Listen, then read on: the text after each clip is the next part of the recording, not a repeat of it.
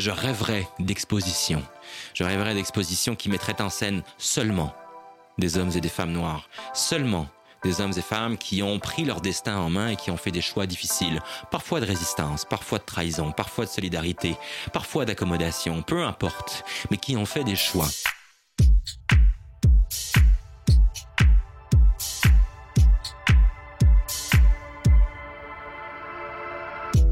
Bonjour à toutes et à tous, je suis Kevin Donna et vous écoutez le Paris Noir Podcast. Aujourd'hui, un nouvel épisode de Dans la bibliothèque du Paris Noir, en partenariat avec la Fondation pour la mémoire de l'esclavage. Notre ambition est de vous présenter une fois par mois un livre majeur lié à l'histoire de l'esclavage et ou de la colonisation. Nous enregistrons cet épisode le 31 mars 2022 dans les studios de RINSAFM. Et avant toute chose, un grand merci pour les retours positifs sur le dernier épisode.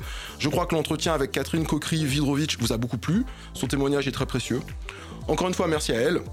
Pour que ce podcast soit plus connu de toutes et de tous, n'hésitez pas à laisser un commentaire sur Apple Podcast ou à le partager sur vos réseaux sociaux. C'est aussi comme ça que cette histoire se diffuse. Et la deuxième nouvelle, ça y est, c'est officiel. J'ai mon émission sur Outre-mer la première. Ça s'appelle Histoire 2. Une fois par mois, on vous raconte l'histoire d'un personnage de l'Outre-mer passé par Paris. Le premier épisode est consacré à Gaston Monerville, guyanais, président du Sénat pendant 21 ans. Je suis très fier de cet épisode. On vous met les infos en description de l'épisode. Voilà, c'était l'autopromo euh, de l'épisode. Euh, aujourd'hui, je vais vous présenter un nouvel ouvrage. Esclave mais résistant, et je suis en compagnie de son auteur, monsieur Jean-Pierre Le Glonec. Bienvenue au podcast, comment allez-vous? Bonjour, je vais très bien. Vous êtes de passage à Paris, mais vous êtes basé au Québec. Vous enseignez à l'université de Sherbrooke, c'est bien ça? Oui, tout à fait. Vous êtes historien spécialiste des États-Unis et des Amériques noires. Vous avez également écrit un ouvrage intitulé L'armée indigène sur la défaite de Napoléon en Haïti. Ma première question est simple. Pourquoi et comment avez-vous commencé à travailler sur l'histoire de l'esclavage? Euh, la, la, réponse est simple, mais elle risque d'être un petit peu longue peut-être. Euh, on a tout le temps. Euh, en, en, soi, euh, l'histoire des Amériques noires m'intéressait assez peu euh, jusqu'à, je sais pas, mes 21, 22, 23 ans. je pense qu'en tant que tout bon Français métropolitain, c'est une histoire que dont, dont j'ignorais totalement l'existence. Et je, je, pense en plus que enfin, j'étais sûrement habité par une sorte de désintérêt euh, qui était propre aussi euh, à, à l'endroit d'où je venais, euh, à mon endroit familial, au, au lieu d'où je suis venu. C'est-à-dire où précisément? Mais je pense que je, je viens, j'ai raconté cette histoire dans, dans, un essai paru après la mort de Floyd. Mm. L'essai est intitulé La mort de George Floyd et, et les usages de l'histoire dans le discours néoconservateur. Et en fait, ma première section, je raconte que je viens d'une petite ville de banlieue parisienne, mm. à une trentaine de kilomètres de là où nous sommes actuellement une petite ville où euh, très très homogène sur le plan euh, racial mm. et habitée, je crois, par une peur des autres, une peur des corps autres et en particulier des corps afrodescendants. Et je pense qu'enfant adolescent, j'ai hérité en fait d'un ensemble d'habitudes, de préjugés, de préconceptions liées à la race ou liées à l'ethnie. Et donc, bref, ce que ce que j'explique dans, dans dans ce petit essai, c'est que j'étais probablement euh, traversé par une par une quoi euh, une sorte d'ignorance mais mm.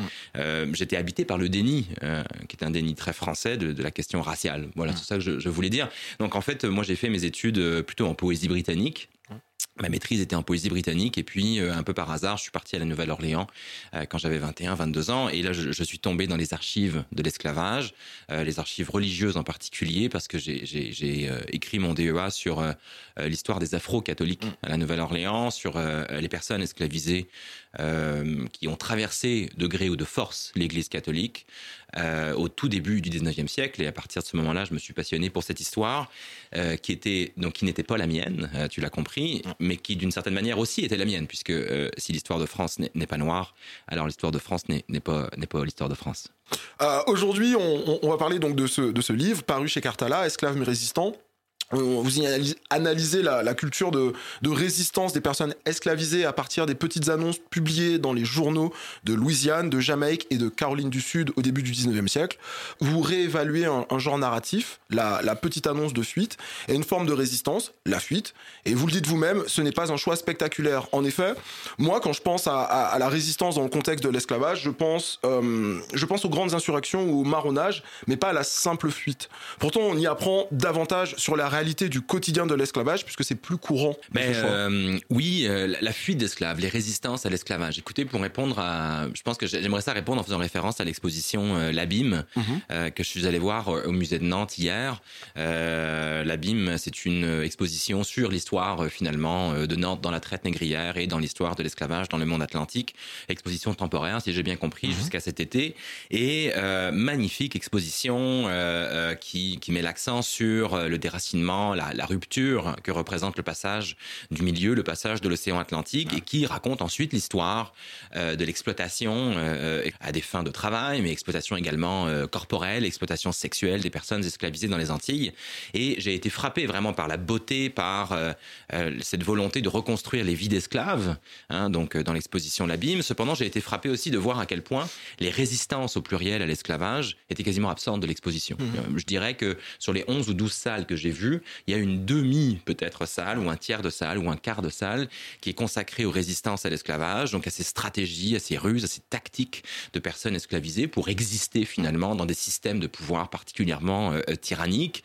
Et euh, le, peu que j'ai vu sur les résistances à l'esclavage, eh bien c'est le, grand marronnage. Hein. Donc traditionnellement dans l'histoire de l'esclavage, on distingue le petit du grand marronnage.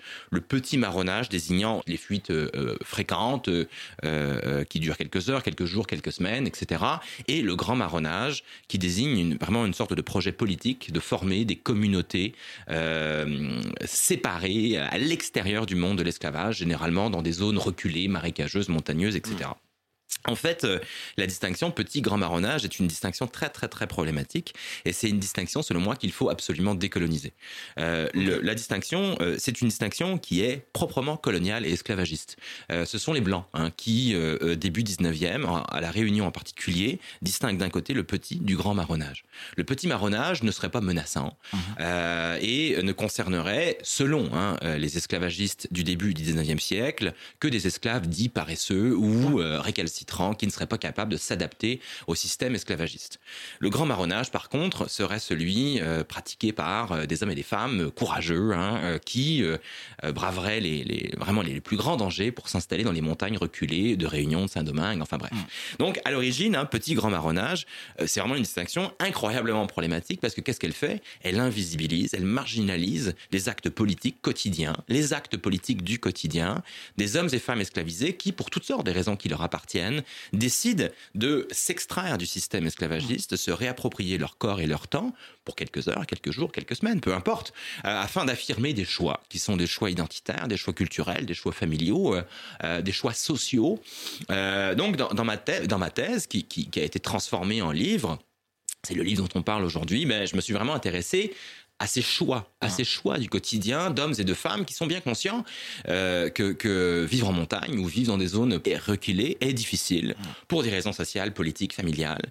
Ce sont des hommes qui ont euh, des frères et sœurs, ce sont des femmes qui ont des enfants, ce sont des familles euh, qui ont des grands-parents, des oncles et tantes, etc. et qui ne veulent pas s'extraire du système esclavagiste parce que ce système esclavagiste, eh bien, à l'intérieur du système, il y a aussi des vies. il y a, leurs enjeux, il y a, leurs attaches. Absolument. Donc finalement, ce qu'on appelle la fuite mais le terme est assez problématique. Là, en, anglais, on va dire self-liberation, hein, donc une forme ah. d'auto-libération. Alors, appelons-les comme, comme vous voulez aujourd'hui, la fuite ou auto-libération, mais j'aime bien cette idée d'auto-libération qui est souvent temporaire, hein, parce qu'en fait, euh, on le sait bien, les sociétés esclavagistes sont des sociétés carcérales, donc il est très difficile de s'échapper des sociétés carcérales que sont les sociétés esclavagistes. Donc la fuite est une façon finalement hein, d'occuper des espaces liminaires, des espaces entre esclavage et liberté, qu'il faut sans cesse revendiquer, qu'il faut sans cesse... Hein, il, y a, vraiment une sorte de, bataille, de guerre intestine, de guerre larvée permanente dans cet espace que l'on appelle la fuite. Parlons de l'aspect... Euh, de l'aspect social, géographique, vous, citez, vous citez Michelet, euh, sans une base géographique, le peuple, l'acteur historique semble marcher en l'air. Votre étude porte donc sur la Louisiane, la Caroline du Sud et la Jamaïque. En quoi ces trois lieux sont-ils représentatifs du système esclavagiste? À, l'origine, j'avais pensé écrire ma thèse sur les Antilles françaises, la Martinique, la Guadeloupe, euh, Saint-Domingue. Euh, cependant, les, annonces pour esclaves en fuite, donc ces avis de recherche là, qui sont publiés dans les journaux des sociétés esclavagistes partout dans, dans, le monde atlantique, euh, ces annonces sont assez rares pour les Antilles françaises. Donc, euh, bah, sauf pour Saint-Domingue, mais seulement à partir de 1764. Donc, en fait, il y a une grande partie du XVIIIe siècle qui est invisible euh, dans les, les, les journaux des Antilles françaises. Donc, j'ai choisi finalement de m'intéresser à trois sociétés à l'extérieur des Antilles françaises, euh, la Louisiane, donc euh, euh, au, vraiment le, centre du système esclavagiste mm. des États-Unis euh, au début du 19e siècle et en particulier à la région de la Nouvelle-Orléans, hein, qui est le principal port esclavagiste du sud des États-Unis, du Deep South, le sud profond, et des États-Unis en général. Donc la, Louisiane au nord, Charleston, donc la Caroline du Sud à l'est, là aussi la principale société esclavagiste plutôt hein, de la façade atlantique, états-unienne, et puis enfin la Jamaïque, qui est la grande grande société sucrière du début du 19e siècle. Euh, alors, c'est une grande société esclavagiste au 18e siècle, mais elle est, son importance symbolique et, stratégique est encore plus, euh, plus nette début 19e en raison, de la, en raison de la chute de Saint-Domingue. Euh, donc, je, me suis dit que j'allais choisir une sorte de triangle composé donc à chaque coin hein, des principales sociétés esclavagistes début 19e, afin de, de, de documenter un, genre, euh, euh, tu l'as dit tantôt, un genre, l'annonce pour esclaves en fuite qu'on croit bien connaître et qui est, je crois, plus complexe qu'on l'a dit, euh, et aussi de, mieux comprendre finalement qui étaient ces hommes et ces femmes incroyablement téméraires, mmh. hein, qui étaient prêts de manière répétée à prendre le risque de, partir et d'être maître de soi-même. Je, voudrais lire un, un petit passage, une annonce justement. Récompense de 15 dollars versée à quiconque lui ramènera un nègre nommé Isaac, parti sans veste.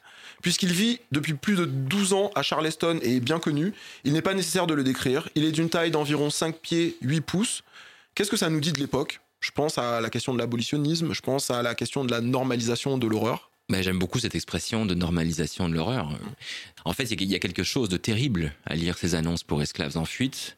Euh, le langage utilisé, euh, euh, l'utilisation de, de, ce qu'on appelle au Québec les mots en haine, hein, donc ces, ces, fameux mots euh, euh, ça, enfin, qui sont d'une banalité terrible début mm. 19e siècle, mais qui en eux incarnent la racialisation des rapports sociaux. Donc moi, moi je, dans ce que tu viens de me lire, j'entends la racialisation des rapports sociaux. Le, on, D'ailleurs, l'annonce le dit bien, hein, le narrateur le dit bien, il n'est pas nécessaire de décrire l'esclave car il est bien connu. C'est une drôle de, c'est une drôle de description en soi parce que Charleston, en Caroline du Sud, début 19e siècle, parle de dizaines de milliers de personnes. Donc, euh, et je doute que l'esclave en question ou la personne esclavisée en question soit bien connue de tous et toutes. Mais finalement, est-il vraiment nécessaire de le décrire, c'est-à-dire de faire honneur à son humanité, puisqu'il suffit de dire qu'il est un N? Hein? donc je, je, vais utiliser ici le. tu, me permettras de ne pas, mentionner les, mots en question. Je vais le faire de manière québécoise euh, et, euh, d'abord par respect pour ces hommes et femmes qui, qui étaient bien plus que que, que, que, les, les, fameux N qu'on voulait qu'ils soient. On, apprend sur la géographie de l'esclavage à, travers ces annonces, par exemple, le, nombre euh, de, déclarations de fuite ou de d'auto-libération est proportionnel au nombre d'esclaves présents dans la zone étudiée ou encore que l'opposition espace naturel et espace urbain est, justement aussi mmh. très pertinent euh, à, analyser. Par exemple, les espaces urbains sont plus propices à la fuite. Euh, je m'y attendais pas du tout. Parlez-nous de, de la Nouvelle-Orléans, justement. Vous avez étudié sur ce contexte-là. La Nouvelle-Orléans est un endroit aussi où apparemment euh, les, les, les, esclavisés en fuite se, se, se dirigent. Qu'est-ce qu'on y trouve? Bah, C'est un très bon point. Euh, en fait, euh, on associe généralement la fuite ou le marronnage, mm. même si ces termes posent problème parce qu'ils sont colonisés.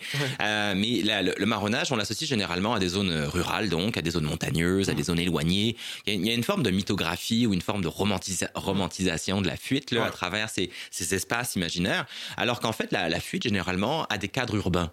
Avec cadres urbains, euh, on ne s'échappe pas pour s'échapper d'une certaine manière. On s'échappe pour trouver quelque chose, euh, pour créer quelque chose. Et où est-ce que l'on crée les espaces de liberté, euh, les espaces de solidarité, les espaces d'union, les espaces d'amour, d'érotisation hein? Imaginons des hommes, des femmes qui cherchent à, rejoindre celles et ceux qu'ils aiment, qui cherchent à, aller danser un samedi soir, un jeudi soir, un lundi soir, qui cherchent finalement à exister à travers leur corps, à travers leurs émotions, etc. Bon, où est-ce qu'on peut trouver tout ça? Ben, C'est en ville à la Nouvelle-Orléans, c'est vrai que je me suis beaucoup, beaucoup intéressé à la Nouvelle-Orléans, qui est un peu le cœur de mon livre. C'est vrai que je m'intéresse à Kingston, je m'intéresse à Charleston, mais la Nouvelle-Orléans, ça a été le point de départ de ma recherche. Et disons que c'est le, la société principale dans ma comparaison à Troyes. la Nouvelle-Orléans, début 19e siècle, c'est une toute petite ville toute petite ville euh, entourée de marécages, entourée de euh, d'immenses euh, cyprès. c'est une ville composée d'une vingtaine de rues, peut-être quelque chose comme ça. et ces rues, sont rencontres se croisent forment des places publiques. Et rues, espaces publics, places hein, sont occupées par les personnes esclavisées, libres ou non libres, hein, car il y a des libres, euh, il y a des libres, des noirs libres euh, à la Nouvelle-Orléans, début 19e siècle. Euh, bref, des personnes esclavisées, puis des personnes dont on ne sait pas exactement qui Le statut, ils sont. Hein, c'est ça. Donc la Nouvelle-Orléans permet finalement une sorte de, enfin permet aux, fugitifs, aux, marrons, à celles et ceux qui sont partis, permet une certaine anonymité, permet aussi un certain jeu, mm. hein, comme s'il était possible finalement de passer pour libre à la Nouvelle-Orléans et les fugitifs, celles et ceux qui s'auto euh, sont extrêmement habiles hein, pour euh, convaincre celles et ceux qu'ils rencontrent dans la rue qu'ils sont en effet libres. Euh, donc euh, la Nouvelle-Orléans, c'est un, un, lieu de, j'ai envie de dire, de crédit, mmh. euh, où l'on peut, on peut obtenir un, un, crédit de liberté si l'on est suffisamment malin, roublard, si l'on raconte des histoires qui sont suffisamment vraisemblables. la Nouvelle-Orléans, ce sont des hommes et des femmes hein, qui occupent des espaces autorisés et la plupart du temps interdits, qui réinvestissent des lieux d'esclavage et qui en font des, des, des, des, des lieux de liberté. Et c'est vrai que c'est un, bon, j'ai tout un chapitre sur les espaces de résistance dans mon livre parce que très souvent on oublie de décrire finalement euh, euh, les places, les bateaux abandonnés, les tavernes, euh, les marchés aux poissons, aux viandes, etc., aux légumes, hein, où les esclaves se cachent, où ils dorment la nuit. Je m'intéresse beaucoup, enfin dans, dans, le livre, je, je parle assez souvent hein, de celles et ceux qui la nuit occupent des, des espaces un peu cachés, etc. Hein. Où dorment les fugitifs? Où est-ce qu'ils trouvent le réconfort de la nuit? Vous en parlez aussi pour Charleston, où vous dites il y a une garde de nuit d'une cinquantaine d'hommes qui parcourent les tavernes tous les soirs à la recherche de, fugitifs, parce que c'est aussi un business, la capture d'esclaves. Ah, absolument, absolument. Euh, ce qui alors euh, Charleston, à Nouvelle-Orléans et Kingston ont, point de, ont plein de différences, mais aussi plein de points communs. Et parmi les points communs, c'est que ces trois villes hein, sont gardées en effet par des par des sortes de police municipales. On parle pas encore de police municipale début 19e, mais c'est l'ancêtre de cette police, euh, police armée, euh, armée de sabres ou, ou d'armes à feu, hein, et qui donc patrouille la ville à partir du moment où le couvre-feu est sonné. Donc disons de 8-9 heures du soir jusqu'à 6-7 heures du matin, on a différentes patrouilles. Hein, euh, qui passent dans les différents quartiers de la ville. Alors, il y, a une sorte... Euh, évidemment, ces, polices sont, puissantes, euh, ces polices ont, une, capacité de, violence réelle. cependant, les personnes esclavisées, et celles et ceux qui s'échappent en particulier, connaissent hein, les habitudes de la police, les rues qui sont patrouillées. Et, donc, à partir du moment où il y a un savoir ici partagé de pouvoir et de résistance, eh bien, les esclaves sont capables hein, d'échapper à la police et se jouent chaque nuit un jeu de, de chat et de souris finalement à la Nouvelle-Orléans, Kingston et Charleston. Et euh, euh, euh, les esclaves réussissent hein, à bien des égards encore et encore à échapper au contrôle, au quadrillage. ça c'est un aspect important de mon livre. la résistance. pourquoi est-ce qu'il y a abolition au pluriel hein, au 19e siècle? Mais parce qu'il y a accumulation de stratégies de résistance, de savoir politique de la résistance et, et, les, les fugitifs du quotidien eh bien, joue un rôle très très important dans l'accumulation de ces savoirs-là, de, de, l'occupation donc de, d'espaces hein, euh, euh, alternatifs. Je voudrais qu'on revienne sur, euh, sur la Louisiane. Qu'y a-t-il de français dans la pratique de l'esclavage en Louisiane au début du 19e siècle? Parce qu'on est dans le, le, contexte où, quelques années avant, donc si je me souviens bien, la France récupère le territoire de la Louisiane, pas l'État, le territoire de la Louisiane, puis il y a l'échec, la, la, défaite de Saint-Domingue, Napoléon qui liquide euh, ce, vaste euh, empire qui le vend pour une bouchée de pain à, Thomas Jefferson et les États-Unis qui, euh, en 1803, vont, doubler, vont doubler la taille de, leur territoire juste en une petite signature. La Louisiane est donc pétrie d'un héritage culturel catholique, français, aussi espagnol. Est-ce que ça se ressent dans la pratique de, de l'esclavage à cette époque-là? C'est une excellente question qui est difficile. Je, je, dirais que non. en fait, ce qui, ce qui caractérise l'esclavage en, en, Louisiane, que cette Louisiane soit française, espagnole ou américaine, c'est que l'esclavage est, racial, il est racialisé, il est racialisant dès la fondation de la Nouvelle-Orléans au tout début du XVIIIe siècle. Donc que, que les maîtres soient francophones, anglophones, américains, etc. voilà, ils, ils, ont en commun la nécessité de performer, j'insiste sur le terme, de performer le pouvoir blanc. et au début du 19e siècle, la performance du pouvoir blanc, elle est fondamentale.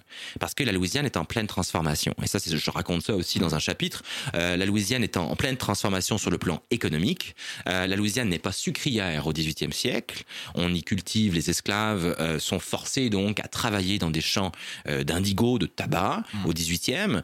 Et le sucre hein, et le coton n'apparaissent qu'au tout début du 19e siècle. Donc sucre et coton hein, commencent à, fleurir un peu partout sur le territoire louisianais autour de la Nouvelle-Orléans dans la période qui nous intéresse, 1800-1815.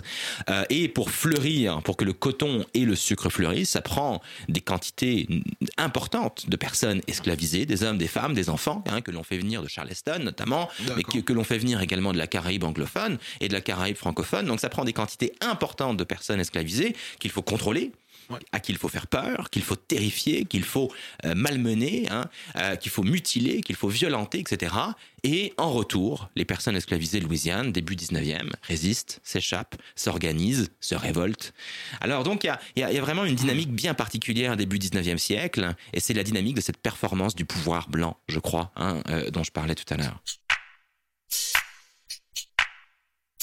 Je voudrais qu'on s'attarde un peu sur l'identité culturelle de, ces fugitifs. Vous, vous nous parlez d'une opposition euh, africain et créole. Qu'est-ce qu'on entend par là?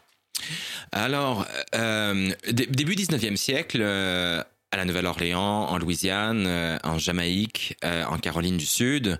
Euh, on a bon différents différents différents types d'esclaves. J'ai envie de le, dire comme ça.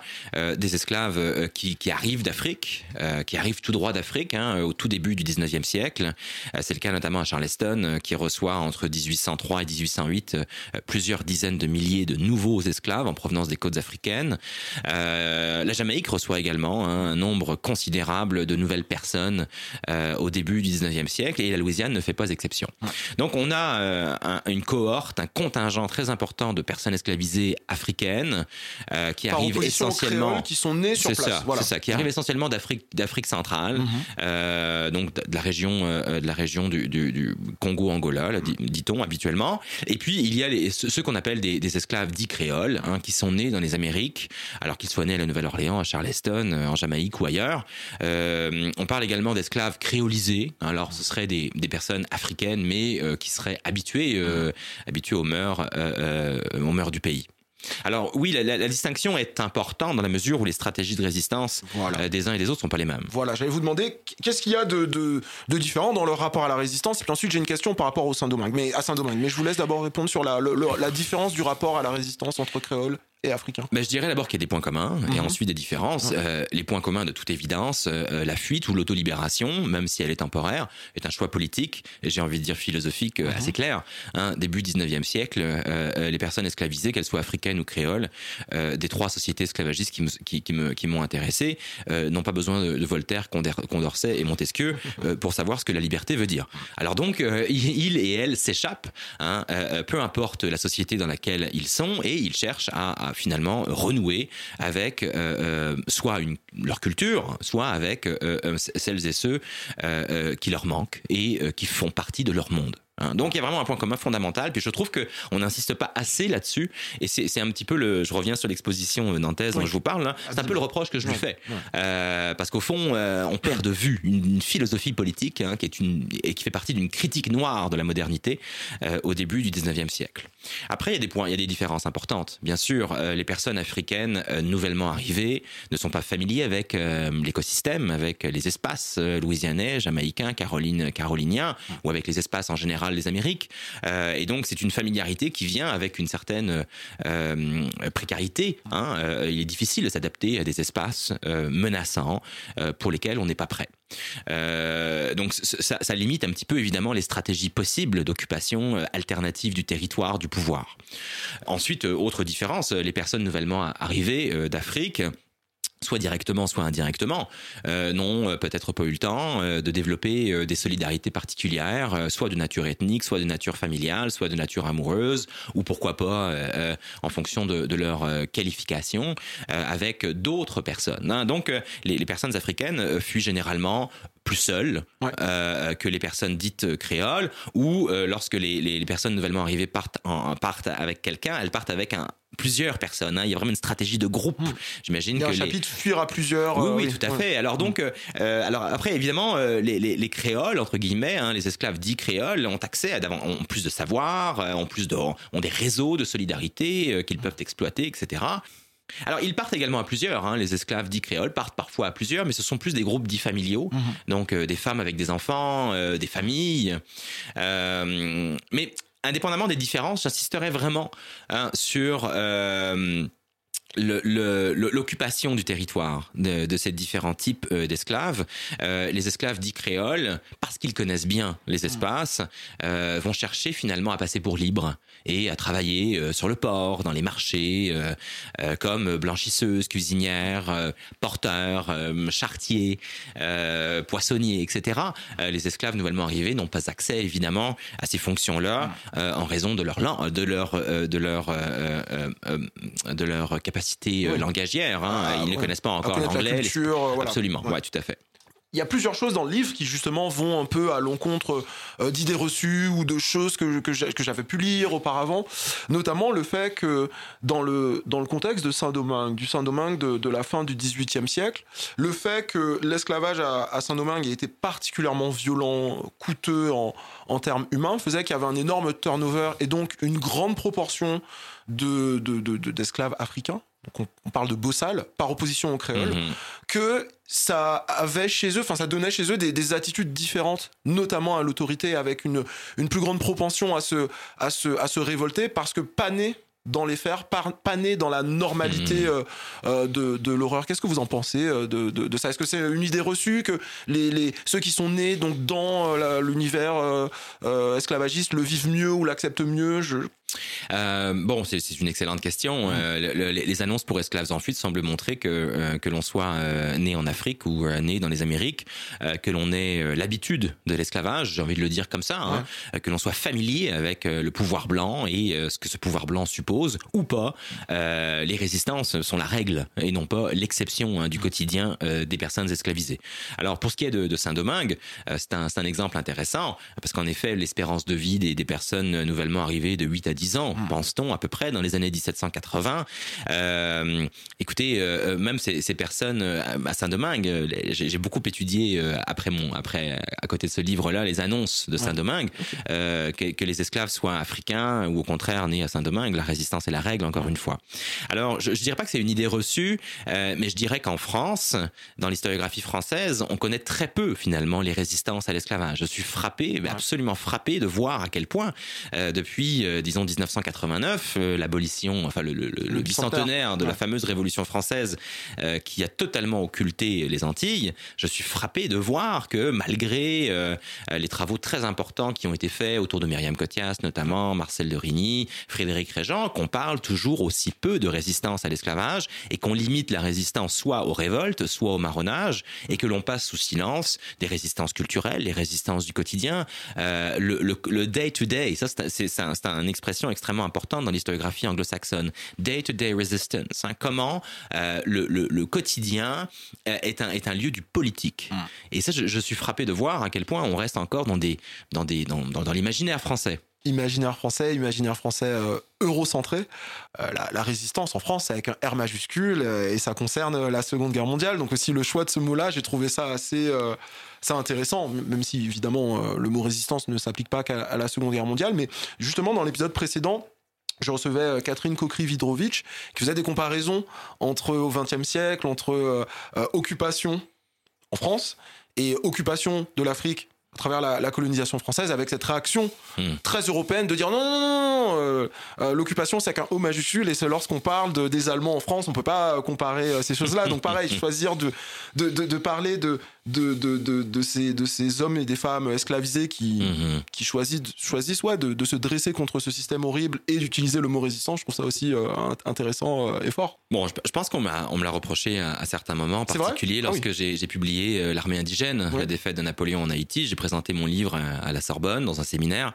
Euh, je vous dirai pas lequel. Et puis euh, les étudiants et étudiantes m'ont reproché en fait d'être un quoi, un Français, un ancien Français euh, expatrié, vendu à la cause du multiculturalisme anglo-saxon. Enfin, en fait, j'utilisais, mais bien sûr, et je le revendique d'ailleurs. J'étais j'étais un traître finalement à la nation parce que j'utilisais des termes propres à l'historiographie anglo-saxonne. Et, les, les, les débats historiographiques autour de la résistance, des résistances d'esclaves en France sont particulièrement sanglants. Euh, Vous pouvez un petit peu euh, élaborer ah, J'exagère peut-être un peu par sanglant, mais disons qu'ils sont âpres. Hmm. Ils sont âpres euh, ces dernières années. Disons que les, les, historiens et historiennes de France ou qui travaillent sur la France ne sont pas d'accord sur la pertinence même du terme de résistance. Je raconte cette histoire dans un article paru dans la revue d'histoire de l'Amérique française. Frédéric Régent notamment, bon, change un peu de point de vue, enfin a changé de point de vue ces dernières années, mais de, de récemment, hein, son, plus récent article sur la question, paru dans la revue du Philanthrope, euh, il explique qu'il n'est pas tout à fait en accord avec l'idée de résistance ou la notion de résistance qui, qui, lui semble trop calquée justement sur l'histoire de, la résistance pendant la deuxième guerre mondiale. Et donc, alors écoutez, moi je suis pas du tout d'accord avec ça. Ce qui, me semble assez évident, c'est que euh, depuis les, les 30 dernières années, on a beaucoup écrit sur l'histoire de l'esclavage en France. Cependant, on continue à invisibiliser les stratégies politiques hein, des hommes et femmes esclavisés qui n'avaient pas besoin, encore une fois, euh, des abolitionnistes pour s'auto-libérer. En plus, euh, de mon point de vue, s'attarder, euh, réfléchir à la question de l'autolibération, des petits gestes du quotidien, day-to-day resistance, ça me fait aussi penser à la résistance à la Seconde Guerre mondiale, parce que c'était pas que les maquis et prendre les arbres, c'était aussi des, petits sabotages, des fuites, des, choses comme ça aussi qui, qui, qui, faisaient aussi le, la réalité de cette résistance. Euh, Mais je, pense qu'on n'est pas obligé de, d'être inspiré, de s'inspirer de, de, je sais pas, de toute l'histoire, l'historiographie de la résistance française pour parler de résistance. Euh, je, je, dans, dans, mon livre, euh, je, m'inscris vraiment dans la continuité des travaux de Michel de Certeau, qui est, qui est peut-être mon historien de référence. Et Michel de Certeau, dans les années 70, publie un livre extraordinaire intitulé Les Arts de Fer en deux tomes.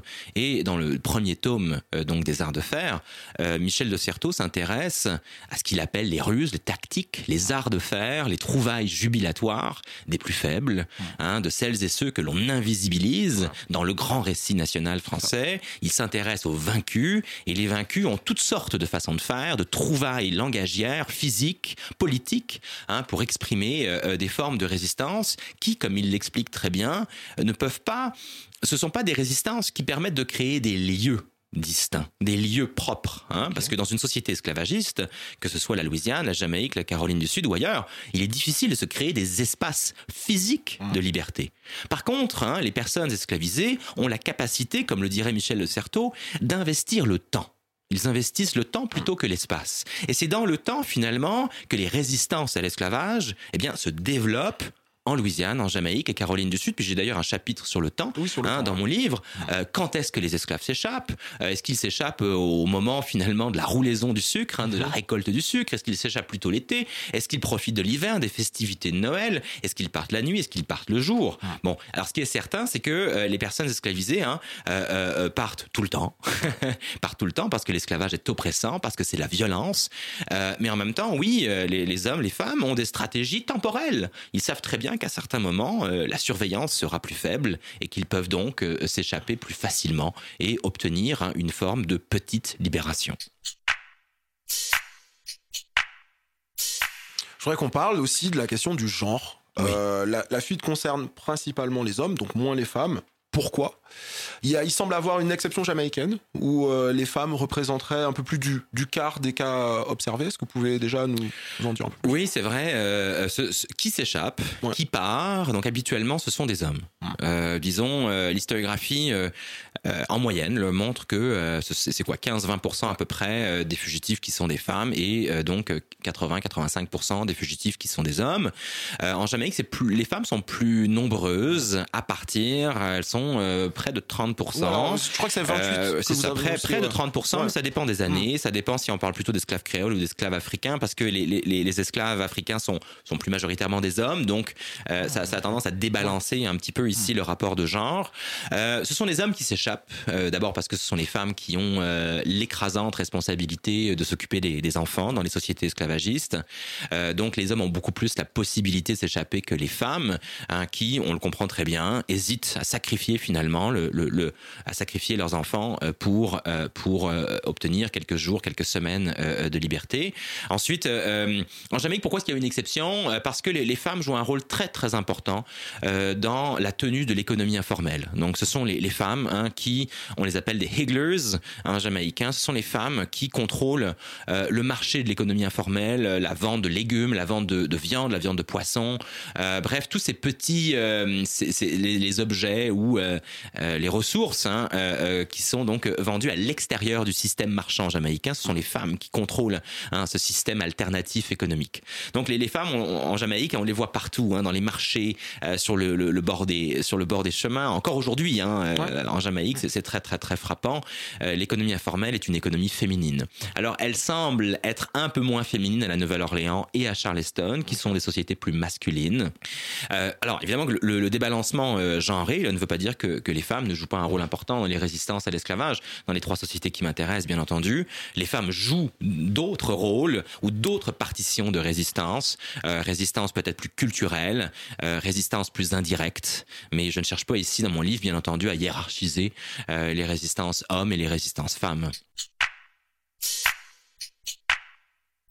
J'ai une question là, c'est- vraiment quelque chose qui m'a euh, qui m'a beaucoup interpellé dans le livre, c'est toute la partie sur euh, les qualifications. Ouais. Le rôle des, es- des esclaves qualifiés. On imaginerait que les esclaves avec des responsabilités, des esclaves à talent, seraient moins susceptibles de fuir que ceux qui ont des positions moins élevées. Je pense à cette vieille opposition qu'on retrouve tr- enfin, un peu partout, je pense même à un discours de Malcolm X qui, euh, qui fait la différence entre le house negro et le field negro. There was two kind of slaves. There was the house Negro and the field Negro. The house Negro, they lived in the house with master. They dressed pretty good. They ate good because they ate his food, what he left. they lived in the attic or the basement, but still they lived near their master. And they loved their master more than the master loved himself. They would, they would give their life to save their master's house quicker than the master would. And if you came to the house Negro and said, let's run away, let's escape, let's separate, that house Negro would look at you and say, man, you crazy. What you mean separate? Where is there a better house than this? Where can I wear better clothes than this? Where can I eat better food than this? That was that house Negro. In those days, he was called a house nigger. And that's what we call him today because we still got some house niggers running around here. Avec euh, donc l'esclave de maison, l'esclave du champ, l'esclave de maison qui, comme il a euh, un peu plus de responsabilité, qu'il est plus proche du maître, ben, il refuserait euh, de fuir et euh, lorsque l'esclave des champs vient le voir et lui dit vas-y on, on s'enfuit, on, on se soulève, etc. L'esclave de, de maison, l'esclave qualifié, etc. dit mais non mais euh, moi je vis presque aussi bien que le maître, le maître c'est c'est c'est mon ami, euh, je peux pas fuir, etc. Et donc Malcolm X dans son dans son discours tire tout un- toute une logique pour dire que c'est quelque chose qui existe encore dans dans la société euh, afro-américaine avec un rapport aux États-Unis problématique, etc. Et pourtant, ici, on, voit bien que euh, c'est loin d'être aussi simple. Les charpentiers de navires, donc l'élite des esclaves qualifiés, disposent d'un savoir-faire qui les rend naturellement plus enclins à s'enfuir et à contester le pouvoir du maître. Et oui, c'est vrai que c'est contre-intuitif hein, d'une certaine manière, mais euh, donc dans, j'ai tout un chapitre sur l'identité, les portraits finalement des fugitifs, et dans dans ce chapitre, hein, je montre en effet, enfin, je rappelle que l'essentiel des fugitifs sont des hommes, euh, mais qu'ils sont aussi souvent, donc, euh, ben, c'est ça, des, des, des, hommes, mais des femmes également à talent. alors, des charpentiers certainement, des commandeurs. je rappelle ici que les commandeurs hein, sont ceux qui sont à l'avant-garde de la révolution d'Haïti en 1791, 92, 93. Donc, hein, celles et ceux qui sont censés, en effet, euh, avoir la confiance des maîtres, eh bien, sont généralement les premiers à s'échapper, à résister. Euh, on parle beaucoup aussi des cuisiniers, euh, des menuisiers, des bottiers, des perruquiers, des pâtissiers. bref, l'élite, en effet, des esclaves à la Nouvelle-Orléans, à Charleston, en Caroline du Sud ou en Jamaïque s'échappent. Pourquoi est-ce qu'ils s'échappent? Parce que, bah, écoutez, bien sûr qu'il y a, il peut, y avoir, un, alors, j'insiste sur quelque chose. Hein, parfois on s'échappe, parfois on trahit, parfois on collabore. Hein. Ça, c'est, il il n'y a pas de continuum de résistance. Hein. Euh, la, vie est faite de stratégies d'adaptation puis de survie. Hein. Donc parfois on peut résister, parfois trahir, parfois s'adapter, puis résister de nouveau. Euh, donc on s'adapte en fonction du contexte. Euh, mais ce qui est très clair, c'est que les esclaves qualifiés ont des savoirs, ils ont des réseaux et ils ont des, ils ont des aptitudes, ils ont des capacités, ils, ont des, des, des qualités qui sont recherchées sur les marchés. Hein. Donc il y, a, il y, a, vraiment une loi de l'offre et la demande qui les concerne. Alors sûr qu'un charpentier, même embauché de manière illégale, hein, euh, même on, reste un charpentier très recherché. Euh, donc en, Jamaïque, certains maîtres ou certains blancs ferment les yeux. Lorsqu'on leur offre, lorsqu'un charpentier leur offre leur service, ils ferment les yeux car ils sont très heureux d'obtenir une main d'œuvre à, bas coût, très recherchée au début du 19e siècle. On a, on a besoin de charpentiers pour bâtir des moulins à sucre, on a besoin de charpentiers pour construire des hangars, on a besoin de charpentiers pour réparer euh, les maisons, euh, que ce soit les maisons des maîtres ou les maisons des esclaves.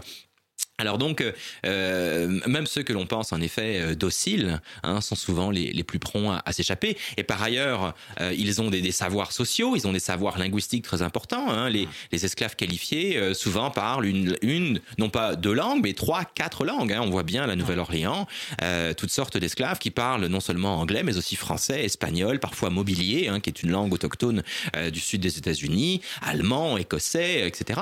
Donc le monde des fugitifs est un monde d'apparence et d'apparence linguistique, c'est-à-dire que dans euh, la multiplicité des langues, les fugitifs sont capables de, d'occuper des identités, d'investir des identités qui, leur offrent un peu de liberté. Changer de langue, c'est déjà changer de peau, c'est changer, d'apparence, hein, c'est, se créer un espace euh, de liberté bien spécifique. Il y a l'exemple de, de Tom, employé à la City Gazette, qui savait lire, donc, avide lecteur des histoires de fuite qu'il devait imprimer et livrer, et que la lecture de ces histoires avait incité lui aussi à prendre euh, le large. Mais Tom est un excellent exemple, en effet, il sait lire et écrire, et surtout Tom nous rappelle que le genre des annonces pour esclaves en fuite n'est pas un genre euh, qui, est, euh, qui touche seulement des lecteurs blancs.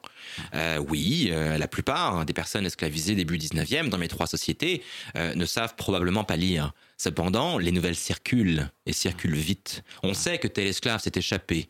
Euh, L'annonce, euh, si elle n'est pas lue directement par les esclaves de Louisiane, de Jamaïque ou de Caroline du Sud, elle est euh, colportée. Hein. Les, les, nouvelles circulent très facilement dans ce qu'on appelle l'Atlantique noir au début du 19e siècle et euh, les esclaves des imprimeries qui travaillent dans les imprimeries jouent un rôle important, bien sûr, pour faire circuler l'information. On imagine le, le, recours à la main-d'œuvre esclavisée dans, dans les champs, dans les, dans les choses très basiques, mais on n'imagine pas en fait que euh, dans les presses, il y a des esclaves.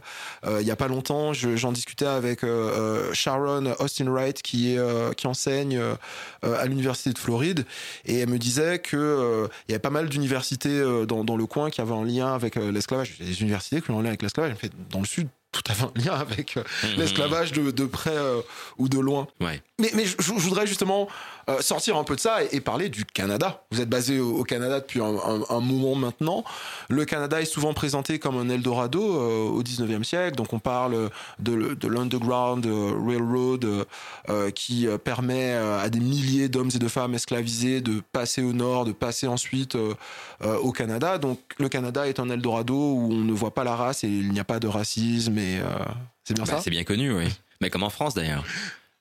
non, plus sérieusement, Enfin voilà, je, vous laisse un peu élaborer sur, sur ça, cette question de, de cette histoire ah, au Canada. C'est vraiment une, une, question très large. Euh, je vais la prendre euh, de manière progressive. Mm. D'abord, euh, l'histoire de l'esclavage est une histoire canadienne, de la même manière qu'elle est française, de la même manière qu'elle est états-unienne, brésilienne, colombienne, péruvienne, argentine. Euh, je sais pas comment on dit d'ailleurs. Est-ce que j'ai dit argentine? Est-ce que c'est le bon adjectif? euh, Bref, l'esclavage racial touche toutes les sociétés des Amériques. Il n'y a pas d'exception.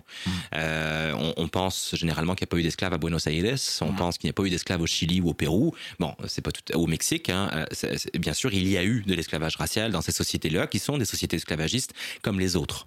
Euh, le Québec, dans un premier temps, donc la Nouvelle-France, 17e, 18e siècle. Ensuite, la province de Québec. Ensuite, le Bas-Canada. Ensuite, le Canada.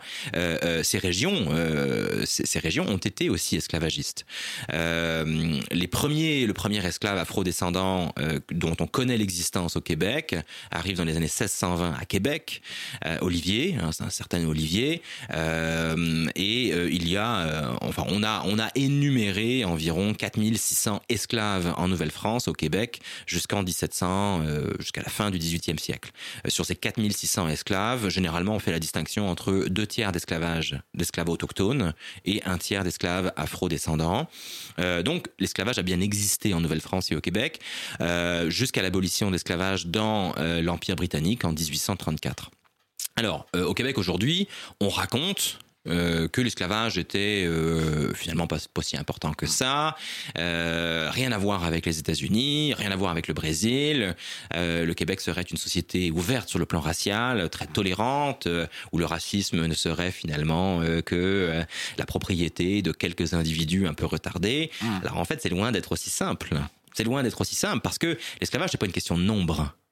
On n'est pas obligé d'avoir, euh, il n'est pas nécessaire d'avoir des sociétés, euh, des plantations sucrières hein, pour qu'il y ait racisme, pour qu'il y ait racialisation des rapports sociaux, pour qu'il y ait construction de, stéréotypes et pour qu'il y ait intériorisation soit de processus de domination, soit de processus d'infériorisation. De, euh, le Canada, certes, est une terre dite promise pour certains au 19e siècle. Mais euh, écoutez, euh, le Canada est aussi une société qui produit de la race. Euh, c'est très clair. au XXe siècle, les politiques migratoires canadiennes, jusqu'en 1967, sont des politiques qui favorisent une immigration blanche d'abord et avant tout. Et jusqu'en 67, il n'y a pas d'immigration hein, de personnes que l'on juge difficilement assimilables, et en particulier les personnes afro-descendantes. Alors donc, il y, a eu une hésitation hein, très, très canadienne aussi à abolir même l'idée ou le paradigme de race. Dans le contexte canadien, le Québec a une position ou plutôt une attitude particulière, propre en soi, sur ces questions d'identité, de race, etc. C'est on parle pas de ces questions-là de la même façon. Euh, on n'en parle pas pareil à Montréal et à Toronto et à Vancouver. Euh. Non, en effet, parce que euh, oh, c'est vraiment une question complexe. Mais au Québec, en raison en fait le, des discours nationalistes euh, séparatistes, hein proprement québécois, euh, on entend souvent dire que finalement euh, les vraies victimes de l'impérialisme anglo-saxon, les vraies victimes du racisme anglo-saxon seraient non pas les personnes afrodescendantes, mais les Canadiens français qui auraient été oppressés donc par le Canada anglais.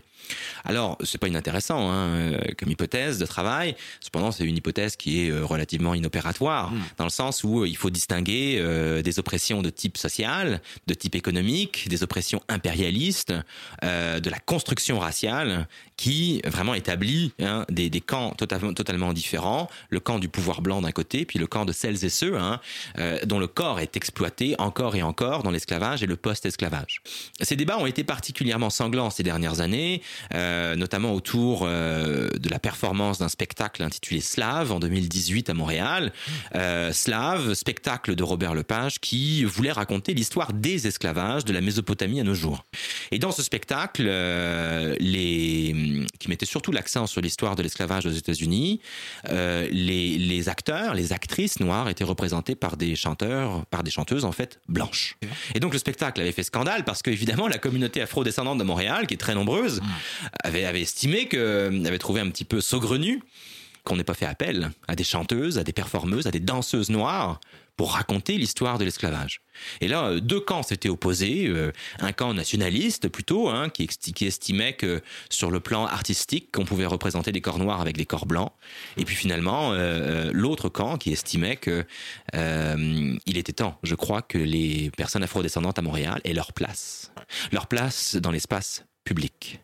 alors le, débat hein, est, donc oui particulièrement a, a des résonances québécoises particulières le Québec se croit, je crois, euh, société post-raciale mhm. ou société non raciale. Cependant, euh, écoutez, euh, tout semble indiquer le contraire. Hein. Je, travaille actuellement, c'est mon plus récent projet, je travaille sur un essai portant sur l'histoire des haines en plâtre. L'histoire, les haines en plâtre Les haines en plâtre, entre guillemets. par haine en plâtre, je veux dire des petits nains de jardin représentant des hommes et des femmes afrodescendants. Ça s'appelle pas des long jockeys ou des. Alors, je sais pas comment ça s'appelle en, en anglais. on va dire des long jockeys, en effet. Au Québec, on appelle ça donc des haines en plâtre ou des noirs de jardin, des hmm. petites statuettes encore hyper présentes sur les bords de route du Québec, qui font partie intégrante du mobilier de jardin québécois, euh, qui sont achetées par milliers dans les années 1970, 80, 90, et qui représentent de manière caricaturale des hommes, des corps d'hommes et de femmes noirs caricatures, enfin caricatures qui ne sont pas sans rappeler celles que je décris, celles que je décris dans mon livre et qui sont décrites dans les annonces pour esclaves en fuite. Hein. Dans les annonces pour esclaves en fuite, on décrit pas des hommes et des femmes qui ont des philosophies politiques. On décrit des corps laids, difformes, distendus, marqués, les euh, absolument. les initiales. Ouais, ouais, tout à fait. Des corps mutilés, des mm. corps violentés. Et je crois que vraiment la fonction première d'une annonce pour esclave en fuite, c'est pas tant de retrouver un esclave en fuite, c'est de montrer un corps, un corps laid, un mm. corps difforme, un corps inférieur. Le, je, je, montre dans mon livre qu'une annonce pour esclave en fuite a pour fonction de construire la race, de marquer la race, de performer le pouvoir blanc. Or, les petites statuettes de jardin haine en plâtre. Alors, québécoise qui m'intéresse, mais j'en ai vu une en Bretagne. Hein. J'étais en ah Bretagne il y a deux jours.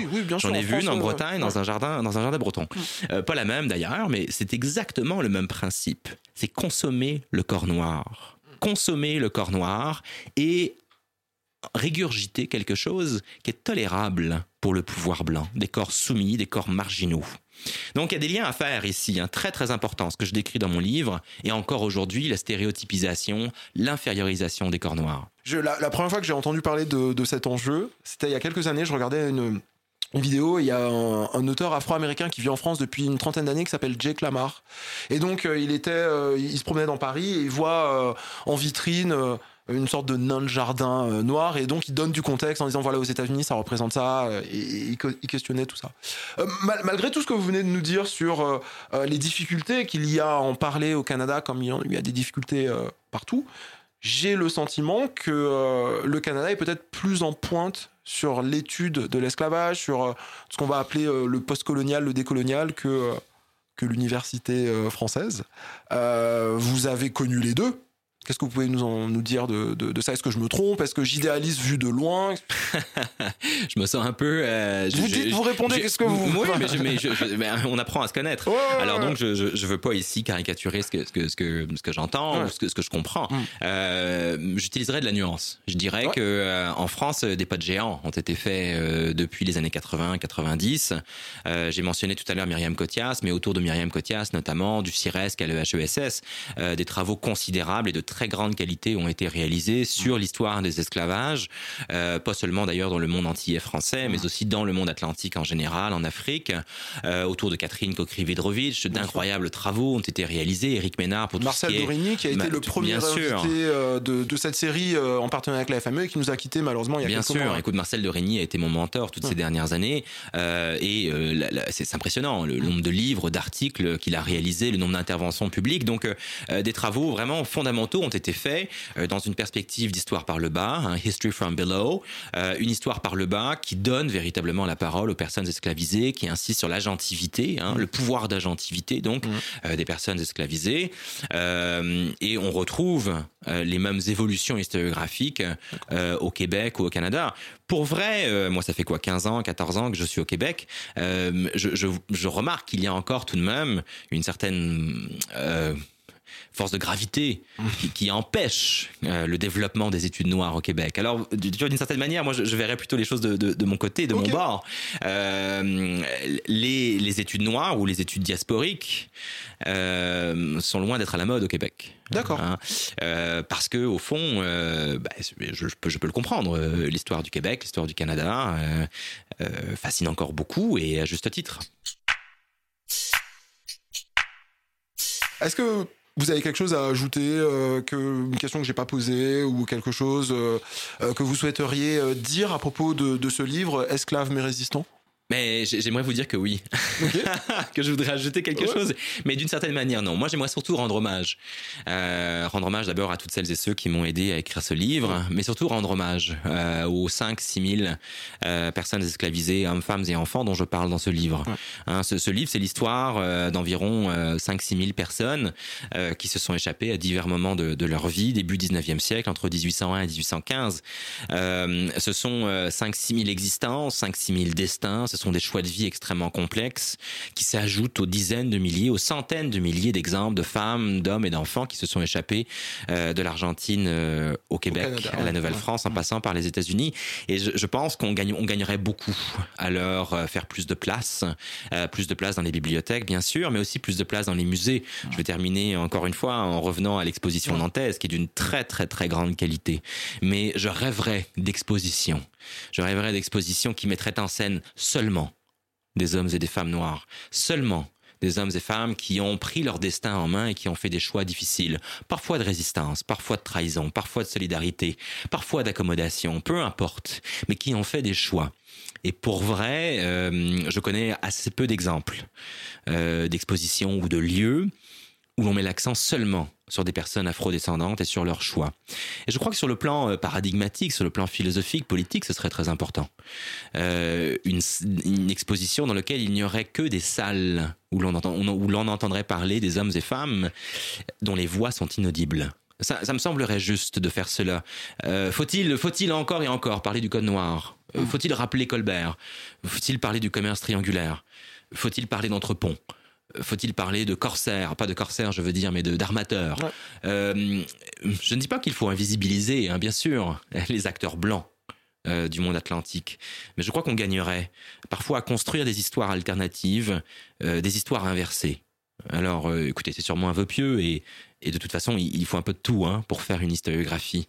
Mais je pense qu'on gagnerait sur le plan symbolique, peut-être à, se, à se défaire de vieilles habitudes et de vieilles façons de narrer l'histoire dans le dans l'espace public aux Antilles, aux Antilles françaises, on a euh, bah, la figure du nègre marron, on a la statue euh, de, solitude. Bien sûr. Euh, solitude, donc c'est cette femme du début du 19e siècle, qui d'ailleurs a été immortalisée dans, dans le roman des, des, époux Schwarzbart. Et on a aussi, on a aussi reçu Simone Schwarzbart il y a, il y a quelques mois. Et ben, Solitude va avoir, elle a déjà un jardin à son nom à Paris et elle devrait avoir euh, incessamment sous peu euh, une statue à son effigie et ce serait donc la première femme noire à avoir une statue euh, à son effigie dans, dans, dans les rues de Paris donc tout espoir euh, sur ces questions de représentation, tout espoir est permis. Je m'en réjouis, mais imaginons qu'on aille plus loin. Imaginons euh, pour poursuivre un petit peu les travaux de Marcel de Rigny, hein, qu'il avait fait sur euh, les lieux de la colonisation et de l'esclavage à Paris. Hein. Il y a toutes sortes de rues, d'espaces, etc., qui sont liés à cette histoire, alors qu'il n'y a pas de, de rue